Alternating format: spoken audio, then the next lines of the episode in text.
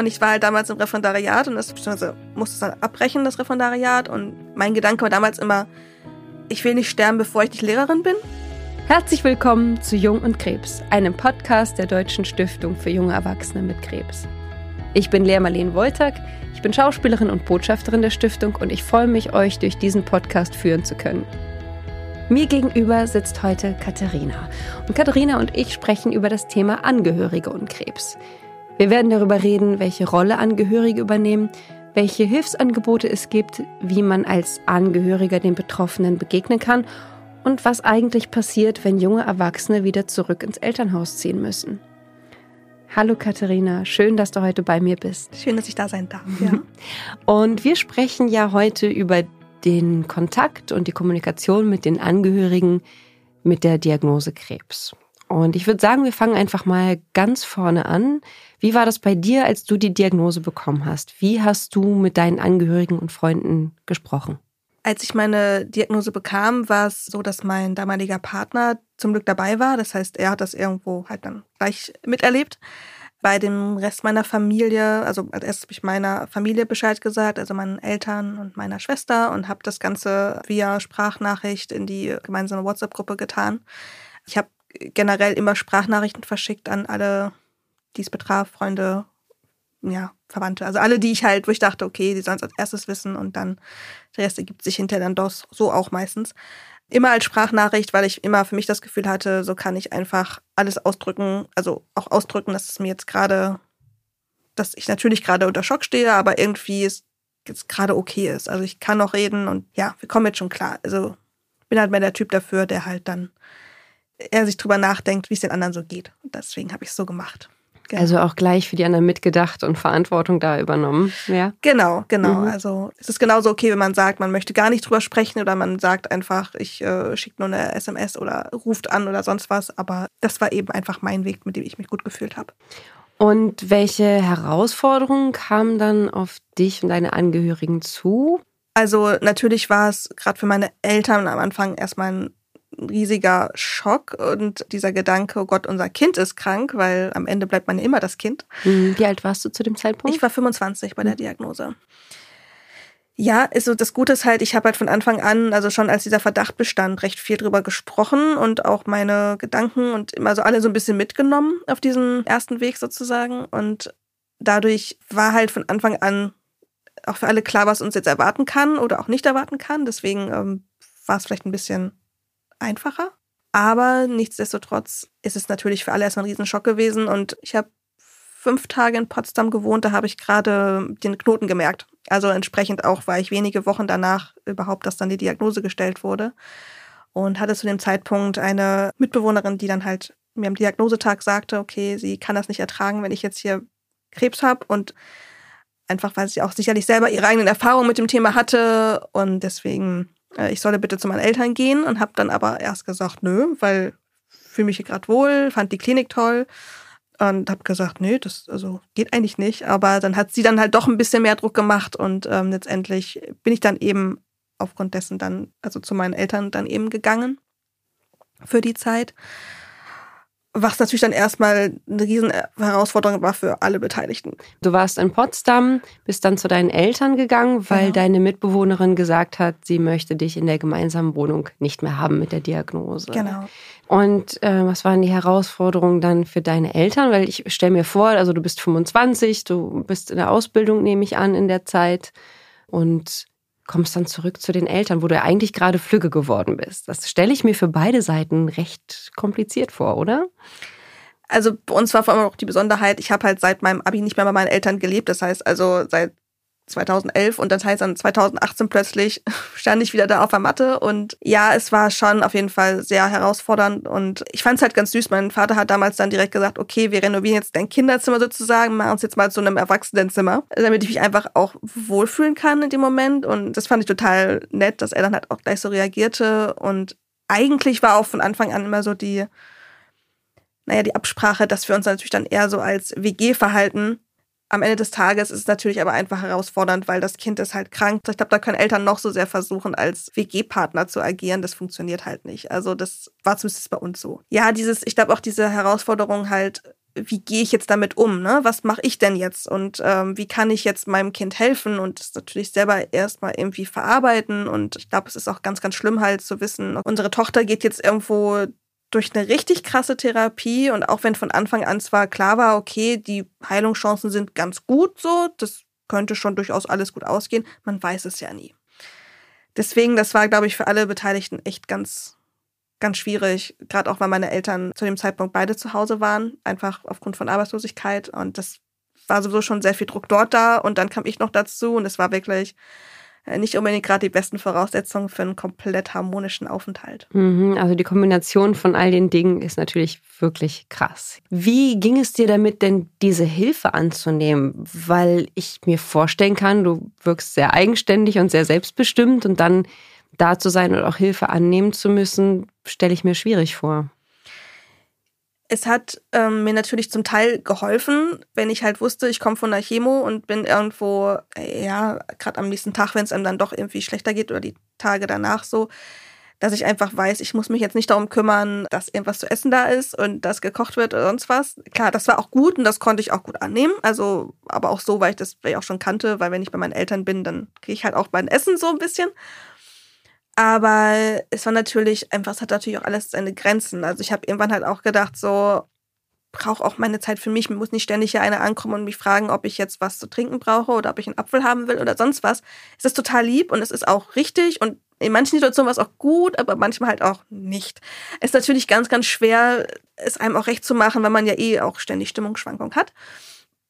Ja, prinzipiell, es war es war durchwachsen, sagen wir es mal so. Also manchmal ging es und manchmal war es ganz schön schwierig. Also die Angehörigen müssen dann wahrscheinlich auch lernen, nicht immer mit überbordender Hilfe zur Seite zu stehen, oder?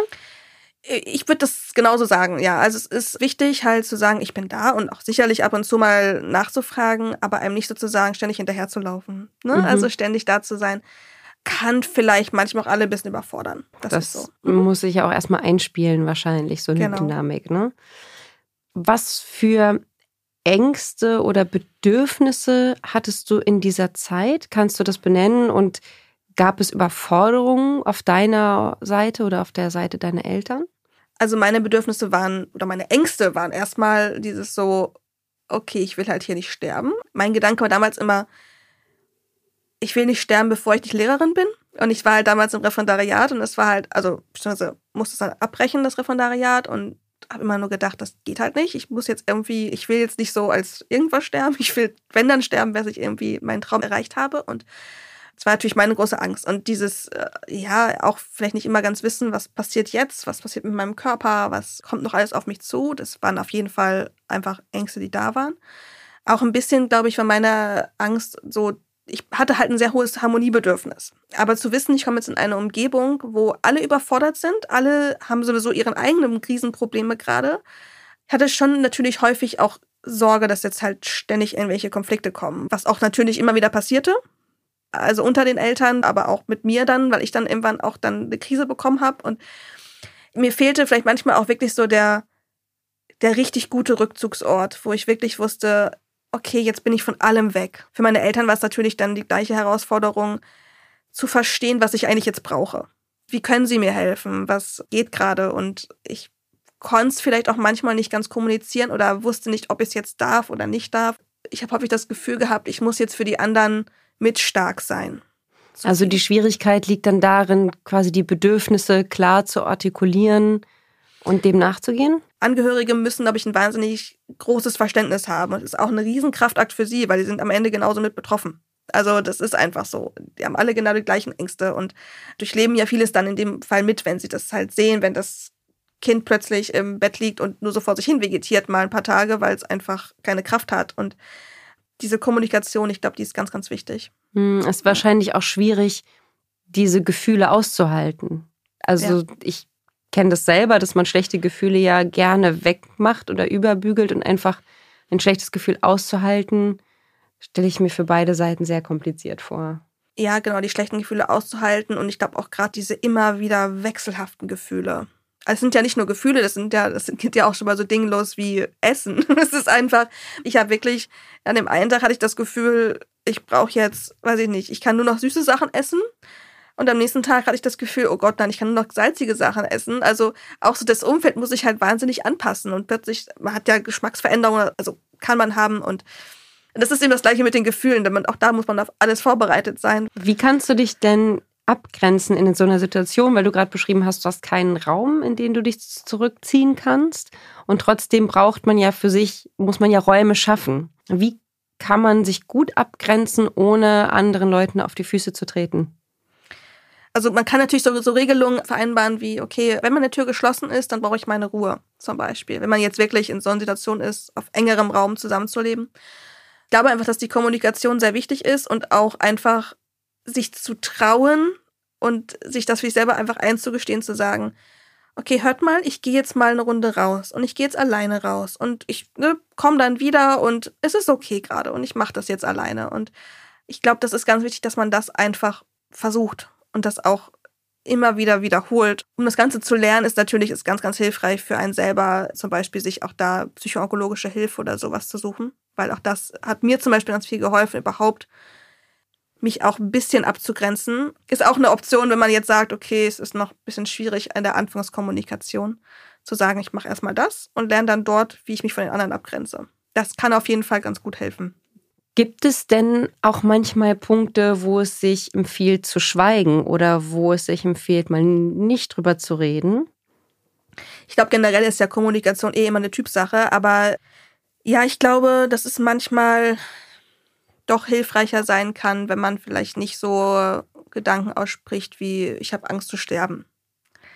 Weil ich glaube, dass das manchmal einfach auch, sofern sich nicht Angehörige auch selber Hilfe suchen, sehr überfordernd sein kann. Und naja, ich sag mal, alles, was sich natürlich für einen selber gut anfühlt, sollte man drüber reden und was nicht, was nicht, mal abgesehen davon. Aber ich glaube, dass es einfach da so Grenzen gibt, wo ich sage, was sollen die Angehörigen einem in dem Moment helfen? Also das ist halt für solche Fragen oder für solche Sets habe ich mir dann meistens eher halt so wirklich die anderen Angebote gesucht, um einfach da mit mir selber klarzukommen. Aber nichtsdestotrotz finde ich es aber auch okay, wenn man nicht immer versucht, stark zu sein. Also man darf auch sagen, hey, mir geht's heute schlecht. Und das finde ich auch absolut wichtig und richtig, weil man ist in dem Moment nicht mehr gesund und nicht mehr wie all die anderen um einen herum, sondern man darf einfach mal sagen, nö, ich habe jetzt andere Bedürfnisse, ich brauche jetzt Abstand von allen gerade. Das ist so okay, absolut. Mhm. Hattest du einen bestimmten Weg oder eine bestimmte Formulierung, wie du sagen konntest, Leute, ich brauche jetzt mal einfach Zeit für mich? Hattest du da irgendwie, oder wie haben deine Angehörigen darauf reagiert, wenn du gesagt hast, so, ich brauche jetzt einfach Zeit für mich? Also meistens ist es wirklich einfach so ausgedrückt und gesagt, ich brauche jetzt mal Zeit für mich, ne? Also ich bin gerade müde oder wie auch immer oder brauche einfach mal gerade einen Moment es kam sicherlich immer auf die Situation an. Meistens, klar, war einfach Verständnis dann da und dann durfte ich auch gehen. Weil am Ende war ich auch erwachsen, also eigentlich darf ich sowieso gehen, aber man ist in dem Moment einfach Kind. Manchmal gab es dann halt trotzdem auch Konflikte, so wie, ja, dass man einfach vielleicht auch ein bisschen Unverständnis seitens den anderen halt einfach da war. Ja, im, ich habe jetzt im Nachhinein habe ich immer den Satz gelernt und den finde ich sehr, sehr wichtig. Ich würde gern, aber ich kann gerade nicht. Bei allem, was so ist, wenn man irgendwie sagt, also jetzt nicht nur, muss ja nicht nur sein, ich leg mich jetzt hin, sondern einfach so, ich habe gerade keine Kraft an irgendeinem Treffen mit meinen Freundinnen teilzunehmen oder so, dann äh, kann ich einfach auch einfach sagen, hey Leute, ich würde gerade voll gerne, aber ich kann gerade nicht. Das ist auch, man muss nichts begründen, sondern es einfach auch dann so, so belassen. Das ist sowas, was mittlerweile so mein Mantra ist. Und ich glaube, das hätte mir in der Situation auch sehr geholfen, wenn ich das so, so gewusst hätte. Du hast gerade gesagt, du bist erwachsen, aber in der Situation ist man dann halt einfach Kind. Das ist so ein bisschen ja ein Rollenswitch, den du da gemacht hast. Welche Rolle können denn dann die Angehörigen einnehmen, damit du dich in dieser ausgelieferten Rolle irgendwie ein bisschen wohler fühlst? Ich glaube, es ist wichtig, dass man dann auch als Erwachsener gesehen wird oder als Erwachsene. Also ich glaube, es hätte mir manchmal geholfen, wenn, mal ganz generell, dass wenn halt meine Angehörigen sich alle direkt von Anfang an Hilfe gesucht hätten. Und auch selber vielleicht in dem Moment dann gelernt hätten, damit umzugehen. Und das nicht von mir, sondern von anderen, weil ich, ich kann mich nicht um alle kümmern in dem Moment. Ich glaube, es ist einfach wirklich wichtig, Grenzen zu akzeptieren seitens der Angehörigen und das nicht persönlich zu nehmen und gar nicht, sondern einfach das so hinzunehmen und ja, einfach sich vielleicht auch selber immer wieder zu sagen, sie ist jetzt erwachsen und ja, sie sieht jetzt gerade vielleicht ein bisschen hilfloser aus als früher, aber sie wird schon sagen, wenn sie wirklich Hilfe braucht ich glaube, das wäre gut, wenn sich das auch Angehörigen einfach bewusst machen. Und kannst du festmachen, quasi wie so Attribute, welche Rollen es braucht? Also vielleicht jemanden, der dich motiviert und bei Laune hält oder jemanden, der dich in den Arm nimmt. Kann man das so einzelnen Personen zuordnen oder sollte da jeder alles so ein bisschen erfüllen? Also natürlich sollte erstmal jeder, ja, im besten Fall jeder irgendwie so alles ein bisschen erfüllen, also einen auch mal bei Laune halten und gleichzeitig auch mal irgendwas abnehmen. Ich hatte so ein bisschen die Rolle, so, okay, meine Mutter war so ein bisschen, die war halt so die, in Anführungszeichen pflegende Person, die hat dafür gesorgt, dass es mir gut geht, dass ich irgendwie an einem Tag nach meiner Chemo irgendwo da einen Tee und einen Keks morgens liegen hatte, um irgendwie so ein bisschen den Kreislauf in Schwung zu bringen. Aber die war natürlich auch da, wenn ich irgendwo ja einfach mal eine Umarmung brauchte, weil ich einfach gerade traurig war oder einfach mal ja Nähe brauchte. Dann hatte ich jetzt persönlich hatte halt dann vor allem meine Schwester, die äh, das ganze, also natürlich hat die das auch unfassbar tief erschüttert und das war ganz schlimm für sie, die Situation. Aber mit ihr habe ich es eigentlich geschafft, so wirklich da auch richtig lustige Zeiten zu haben und wirklich das Ganze mit sehr viel Humor auch zu nehmen. Und dann gab es halt wieder meinen damaligen Partner, der ist dann halt dann eher so für die, naja, halt auch vielleicht so mal für die sexuellen Bedürfnisse da, für die körperlichen Bedürfnisse. Oder einfach ne, diese Nähe, dieses Gefühl zu haben, hey, da ist noch jemand, der dich auch liebt, auch wenn du gerade so aussiehst, wie du aussiehst. Und mein Vater war halt vor allem da so für, ja, der hat mein Zimmer renoviert und war ansonsten, also der, doch, der war, der war halt auch da, aber er war so ein bisschen, der hat vielleicht manchmal einfach Dinge so ein bisschen, auch einfach, war vielleicht nicht immer so, nicht mit so ganz viel Mitleid dabei. Das ist manchmal auch angenehm, wenn man nicht immer nur Mitleid bekommt. Und dann gab es halt Freundinnen, die sind halt dann dafür da gewesen, einfach mal sich zu melden und nur zu wissen, hey, wie geht's dir gerade? Oder hey, hast du Lust, spazieren zu gehen? klar, jeder kann alle Rollen übernehmen, aber bei mir war es eben doch so ein bisschen teilweise mehr aufgeteilt. Wir werden noch eine Folge aufnehmen, wo es um Krebs in der Partnerschaft mhm. Deswegen würde ich das jetzt gar nicht so vertiefen, aber vielleicht magst du noch mal so ein, zwei Sätze dazu sagen, welche Herausforderungen es eben in der Kombination mit dem Partner gab. Es ist natürlich für so einen Partner, ich glaube teilweise, gerade wenn man jung ist, sehr, sehr schwer auszuhalten, dass zum Beispiel eben der Körper nicht so funktioniert, wie er vielleicht früher funktionierte, dass vielleicht auch die Libido nicht so da ist. Ich glaube, das sind Dinge, die einfach für beide Parteien sehr, sehr schwer ist, ja, einfach auszuhalten. Es ist für so einen Partner genauso wie für alle anderen einfach auch manchmal vielleicht schwer, diese ganzen, diese, diese Stimmungsschwankungen, die Bedürfnisse, das auszuhalten, den Partner, eine Partnerin leiden zu sehen. Ich glaube, das sind so Dinge, die ja auch für den oder diejenige genauso heftig sind. Du hast gesagt, du bist Lehrerin. Mhm. Das heißt, du kennst dich aus, mit Kindern zu reden, hast viel mit Kindern zu tun. Wie kommuniziert man denn so eine Diagnose zu Kindern? Bei mir war es vor allem so, dass ich eben mit Kindern im Bekanntenkreis gesprochen habe. Ich meine, meine Ausgangslage war ja so, dass ich halt einfach gute Überlebenschancen habe. Deswegen kann ich das halt vor allem jetzt irgendwie darauf beziehen. Aber ich finde halt immer schön, dass Kinder meistens ja auch erstmal so recht direkt sind und sagen so, hä, wo sind deine Haare hin? So, ne? Und wann kommen die wieder so? Also ich habe dann halt gesagt, ach, du weißt du, ich bin halt gerade ganz doll krank und muss Medikamente nehmen und davon sind die Haare weg. Aber die kommen irgendwann wieder.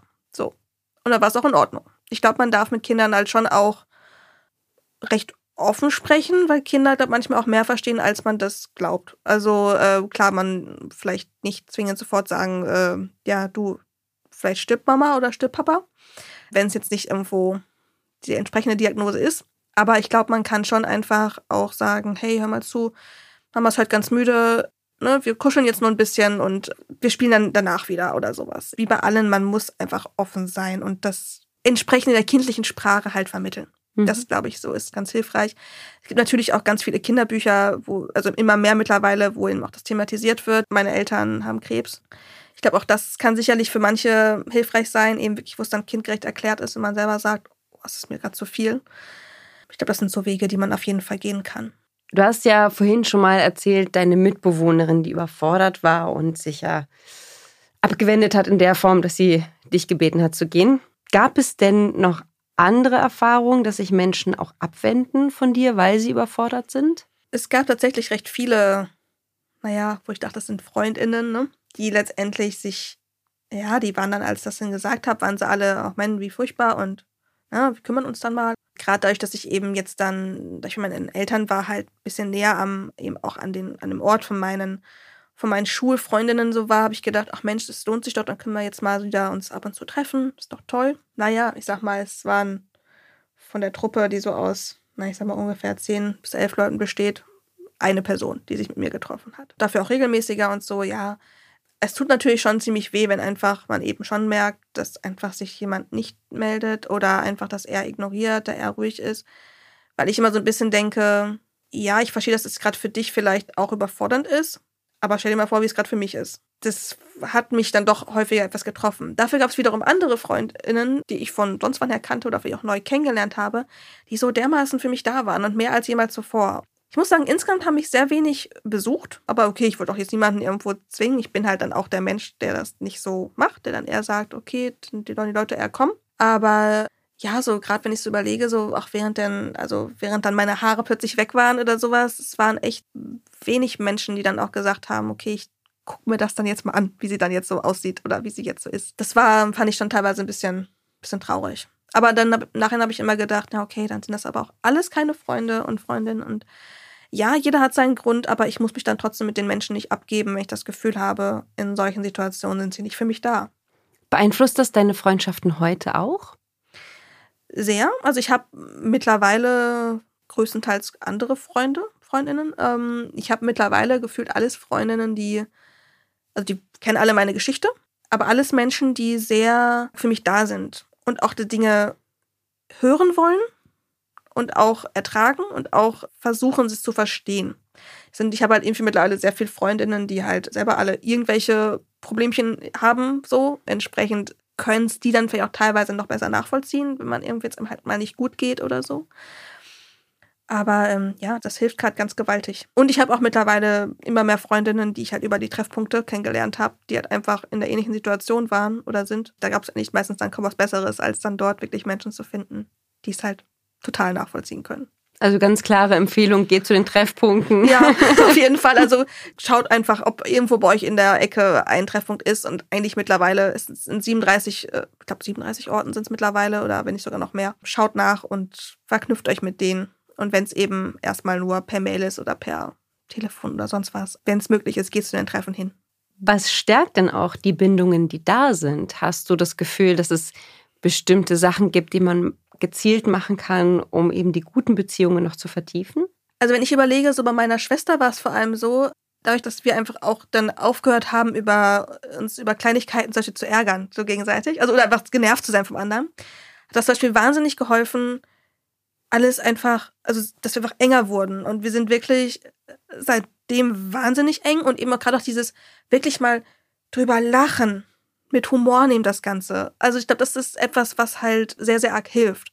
Und gleichzeitig natürlich einfach ein offenes Ohr haben. Wenn ich weiß, dass einfach da ist ein, ist ein Angehöriger, eine Angehörige, die mir zuhören möchte, die das wirklich einfach interessiert, wie es mir geht, und dann nicht irgendwelche Sprüche klopft, so mit, naja, ach, aber du siehst jetzt ja ganz toll aus und ach Mensch, das ist ja aber alles gerade gar nicht so schlimm und naja, das wird schon und hast es ja bald geschafft und so, wo ich mir denke, nee, dann manchmal einfach auch mal gar nichts sagen, einfach nur zuhören.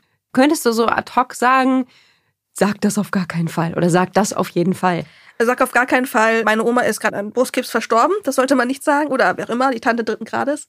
Das hilft nämlich gerade gar keinem weiter. Ich finde auch so diese Sätze sowas wie, na ja, wenn du ja aber jetzt ne, im Anfangsstadium bist, dann ist es ja nicht so schlimm. Dann wirst du ja auch, dann, dann geht's dir jetzt ja auch bald wieder gut. Das sind auch so Sätze im Nachhinein betrachtet, nee, weil das ist eine lebensverändernde Diagnose und es ist auch danach nicht unbedingt wieder alles gut, je nachdem, was man halt für eine Therapie hatte. Es hilft einfach, wenn man sagt, hey, ich bin für dich da und ich höre dir zu und erzähl mal. Mir hätte es meistens eher geholfen, wenn mir Menschen sagen, weißt du was, ich würde jetzt gern mal morgen vorbeikommen und dich besuchen. Hast du Lust drauf? Weil ich glaube, zu erwarten, dass einfach man sich immer meldet, wenn, wenn man was braucht, ich weiß doch selber nicht, was ich brauche in dem Moment. Ich brauche einfach nur, dass alles wieder vorbei ist. Das brauche ich. Aber das. Es ist ja auch eine Herausforderung zu sagen, ich brauche das jetzt von dir, komm bitte. Genau. Fühlt sich wahrscheinlich nicht so gut an, wie wenn einfach jemand da ist und sagt, ich komme jetzt übrigens Richtig. vorbei. Hm. Ich wollte auch Menschen nicht zur Last fallen, ne? Die Leute, die nicht genau wissen, wie so eine Krankheit abläuft, was die Diagnose bedeutet, es stellen sich ja eine Menge Fragen. Konntest du gut damit umgehen, wenn Leute dich direkt fragen? Oder war das vielleicht zu viel? Also ich bin ein Typ, ich bin super, super offen und ich habe immer gesagt, stell mir alle Fragen. Bei mir persönlich war es lieber, wenn mir, mir wirklich Fragen gestellt hat und ich sie einfach beantwortet habe und damit war es einfach gut. Und lieber nochmal dreimal mehr nachfragen. So ging es mir. Es ist genauso okay, wenn man sagt, nee, ich habe gar keine Lust auf irgendwelche Fragen. Oder ich habe auch schon mal so gesehen, dass manche Menschen einfach so, ja, wie so Sprechzeit in dem Sinne machen, so nach dem Motto, sagen den Leuten, okay, ihr könnt mich irgendwie, äh, jetzt habe ich mal eine Stunde und da könnt ihr mir jetzt, könnt ihr mich mit zu dem Thema was fragen, aber ansonsten habe ich jetzt keine Lust, was drüber loszuwerden. Ich denke mal, da hat jeder so seinen eigenen Weg. Für mich war immer auch ein bisschen der Gedanke, so diese, diese Aufklärung dabei zu haben. Ne? Also alle zu sensibilisieren und ähm, gerade so bei meinen äh, ja, jungen Freundinnen bei meinem Fall, weil es natürlich dann irgendwo um Brustkrebs ging vor allem, habe ich immer gesagt, achtet auf euch. Dieses mit dem Abtasten, das ist kein Mythos, macht es ruhig mal. Das ist schon nicht verkehrt, so, ne? Und seid einfach hellhörig. Also, ähm, ich habe jetzt nie Panik gemacht bei irgendwem, aber ja, einfach zu sagen, hey, also das achtet schon gut auf euren Körper. Und wenn sich irgendwas anders anfühlt, geht einfach mal zum Arzt. Das ist schon okay.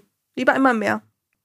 Ich würde gerne nochmal zurück auf quasi die Kernfamilie, Mama, Papa, Schwester. Die Beziehung zu deinen Eltern, hat die sich seitdem geändert? Ich habe halt doch irgendwann gemerkt, so, boah, nach elf Monaten bei meinen Eltern war es jetzt doch auch langsam, dass ich echt einen Knall bekommen habe, so innerlich, so, weil es immer wieder zu Konflikten kam. Wie gesagt, im Nachhinein habe ich für alles Verständnis.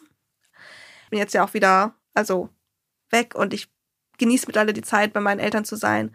Meine Mutter hat sich halt im Nachhinein endlich auch Hilfe gesucht. Also war in psychotherapeutischer Behandlung, um wirklich auch alles zu verarbeiten. Bei meinem Vater, den habe ich noch nicht so weit, aber. Das heißt, am Ende würdest du dir auch wünschen, dass er sich genauso wie deine Mutter Hilfe sucht? Auf jeden Fall. Ich habe gemerkt, er hatte, weil auch meine Eltern sich so ein bisschen innerhalb der Stiftung, die jetzt halt im Prinzip auch da versucht, vielleicht auch Angebote für Angehörige mit zu organisieren, haben die sich da am Anfang auch jetzt bei dieser ganzen Vorbereitung drauf so ein bisschen mit, mit eingebracht.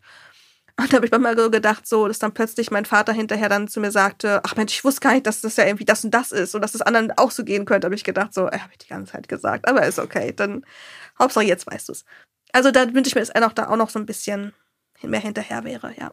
Welche Angebote gibt es denn für Angehörige?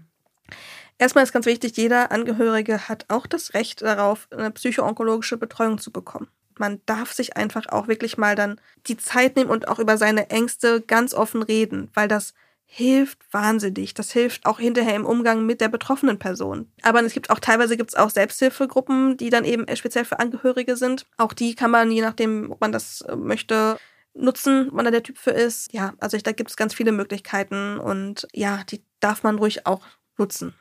Ja, ich glaube, wir haben ziemlich viel abgeklappert mhm. von dem, was es braucht, um mit Angehörigen, Freundinnen und eventuell Mitbewohnerinnen zu sprechen. Ich würde gerne, weil da jetzt so viel Information war, noch einmal kurz überlegen, fallen dir drei Do's und Don'ts ein, die man auf jeden Fall tun oder die man auf jeden Fall vermeiden sollte im Umgang und in der Kommunikation?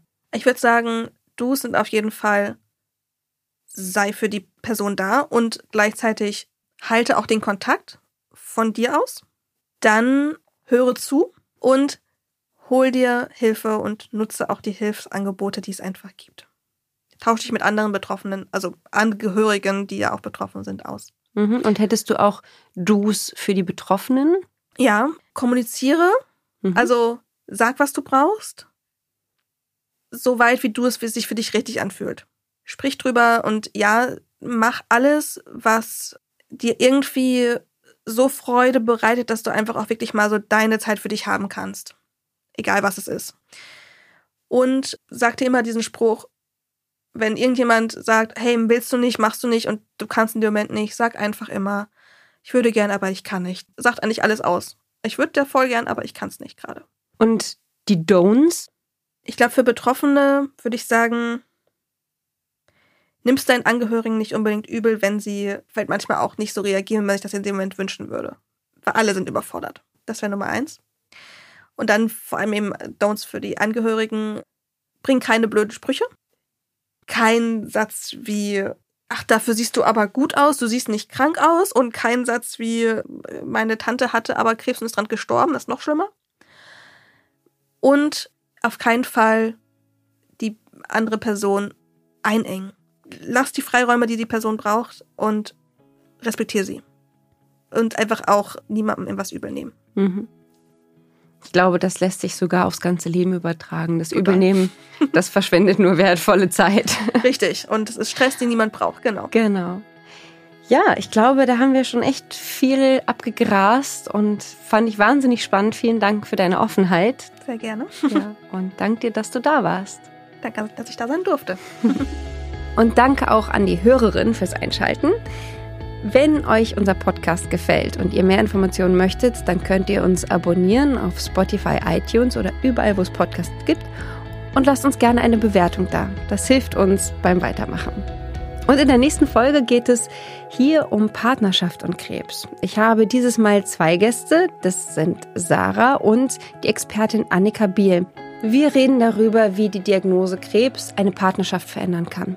Wie offen gehen wir um mit Erektionsstörungen, Verlust von Nähe und veränderten Rollenbildern? Woher bekommt man eigentlich die Informationen, die man braucht? Und wie kann man ohne Scham mit seinem Partner über Sex und seine Bedürfnisse reden?